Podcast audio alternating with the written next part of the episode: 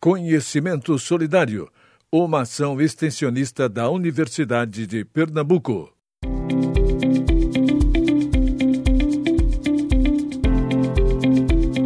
Olá, somos residentes de enfermagem e infectologia no Hospital Universitário Oswaldo Cruz.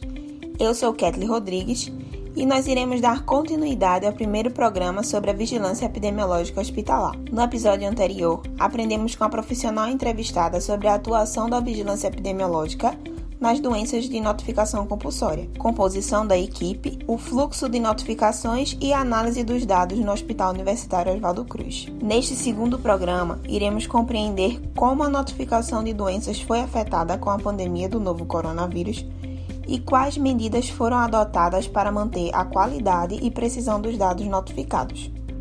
Para responder essas perguntas, convidamos a enfermeira sanitarista Adriana Vitorino Arruda do Prado, que é mestre em enfermagem pela UPE e técnica de vigilância epidemiológica hospitalar do Hospital Universitário Oswaldo Cruz.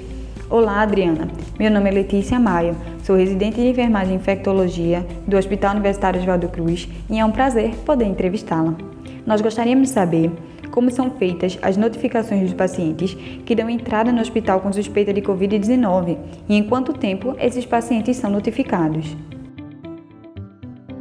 A notificação dos pacientes que são atendidos no hospital com suspeitas de Covid, elas podem ser feitas de duas formas. Através do preenchimento da ficha de notificação de CIRAG, que é a Síndrome Respiratória Aguda Grave, onde o preenchimento dessa ficha vai ser feito para aqueles pacientes que forem hospitalizados ou forem a óbito. É uma notificação que a gente classifica como notificação imediata, ou seja, ela tem que ser comunicada no prazo máximo de 24 horas do conhecimento do caso, e essa comunicação ela vai ser feita ao CIEVES-PE, que é o Centro de Informações Estratégicas de Vigilância em Saúde de Pernambuco. Essa informação, essa notificação, vai ser feita através do preenchimento do formulário eletrônico na plataforma online do CIEVES. Ocorre esse preenchimento informando da notificação, informando de mais um caso suspeito, o CIEVES recebe essa notificação, encaminha essa notificação para a área técnica da Secretaria Estadual de Saúde, que é responsável pelo agravo, que por sua vez avalia essa notificação, verifica onde esse paciente reside, para estar tá encaminhando essa notificação para o município na qual o paciente mora, para que o município possa ter ciência do caso e dê continuidade ao processo de investigação epidemiológica, visando elucidar esse caso confirmando ou descartando o caso. Então, essa é uma das formas de se fazer a notificação. Essa forma só é feita quando o paciente ele venha a ser suspeito de COVID, hospitalizado ou for um óbito suspeito de COVID.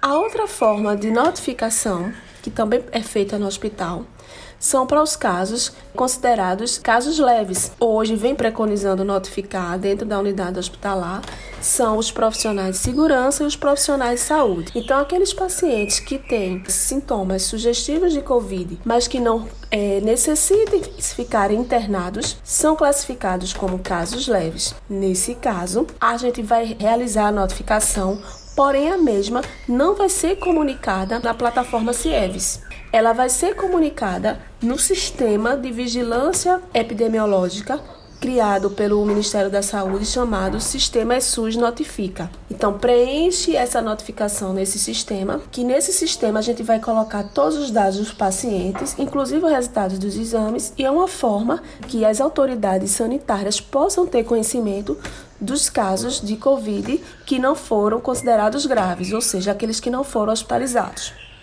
Então, resumindo, os casos graves, a gente preenche a ficha de notificação de CIRAG, né, e os óbitos também, e informa por meio da plataforma CIEVES, PE, que a gente chama normalmente na sua, nossa rotina de forma SUS, e os casos leves, aqueles que não vão precisar ser hospitalizados, eles vão ser informados às autoridades sanitárias através do sistema ESUS Notifica. Houve alguma mudança do início da pandemia até os dias de hoje em relação às notificações?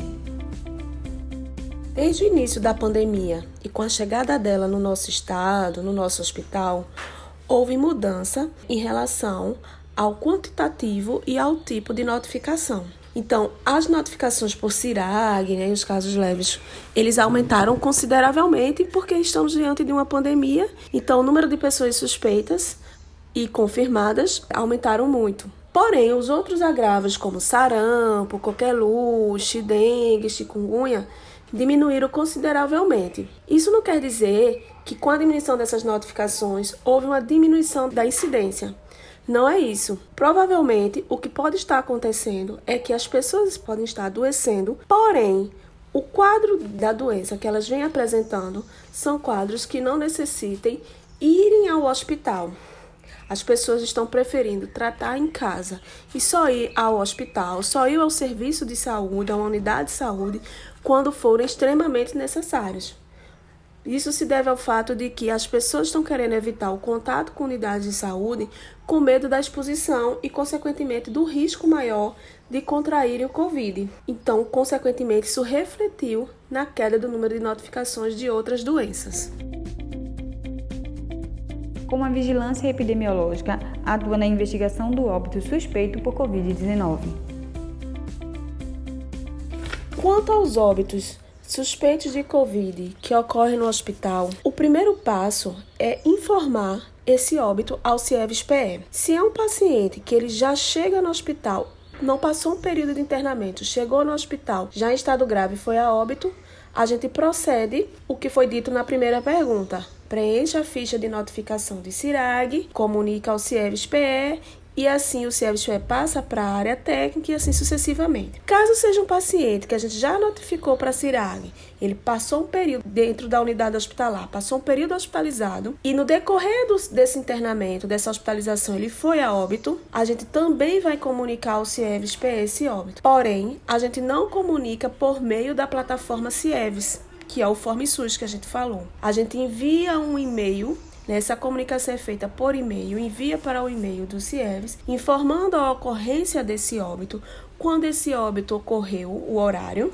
né, a data, porque pode acontecer que a gente está informando no período da manhã e esse óbito ocorreu no dia anterior à noite. Então a gente informa a data, o horário, onde ocorreu esse óbito, se foi na UTI ou se foi enfermaria. Para poder agilizar todo o processo de investigação, a gente também já informa ao CIEB se esse paciente ele tinha ou não comorbidades. E caso tenha comorbidades, qual a comorbidade que ele apresentava. Então, esse é o primeiro passo na elucidação desse óbito. E aí a gente vai fazer o processo de investigação. Então, dentro desse processo de investigação, é importante ver se esse paciente que foi a óbito como suspeito de Covid, ele realmente confirma ou se descarta.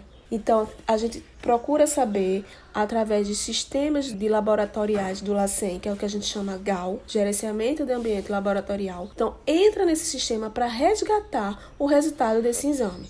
Se esse exame saiu, a gente na investigação já bota que foi um óbito confirmado. Caso esse exame não tenha sido liberado, a gente dá continuidade ao processo de investigação da mesma forma, porém, reforça que o resultado do exame está em análise. Então, essa investigação é feita através do preenchimento de uma ficha né, de investigação de óbito por CIRAG, que foi padronizada pela Secretaria Estadual de Saúde. Nessa ficha, a gente coloca informações como dados sociodemográficos do paciente, o quadro clínico que o paciente apresentou antes e durante a pandemia, a hipótese diagnóstica desse paciente, porque ele pode ter entrado como suspeita de Covid, mas pode ter sido suspeito de outras doenças, se ele tinha ou não comorbidades, e se tivesse comorbidade, qual a comorbidade que ele apresentava, os dados epidemiológicos, que tipos de dados, se ele fez algum tipo de viagem, se ele teve contato com alguém suspeito ou confirmado, então isso é informação importante certo? O resultado dos exames, certo? São essas, entre outras informações, que a gente preenche na ficha de investigação baseado nas informações contidas no prontuário. Terminada essa investigação, a gente passa isso para a secretária técnica da Secretaria Estadual de Saúde. Essas informações são importantes para poder se discutir o óbito em todo o seu processo, desde o contágio até o adoecimento e a evolução para óbito. Essa produção é realizada pelo Programa de Residência de Enfermagem em Infectologia da Universidade de Pernambuco, dentro do Hospital Universitário Oswaldo Cruz. Tem como parceria o Núcleo de Telesaúde da Secretaria Estadual de Saúde de Pernambuco e Almagesto Produtora.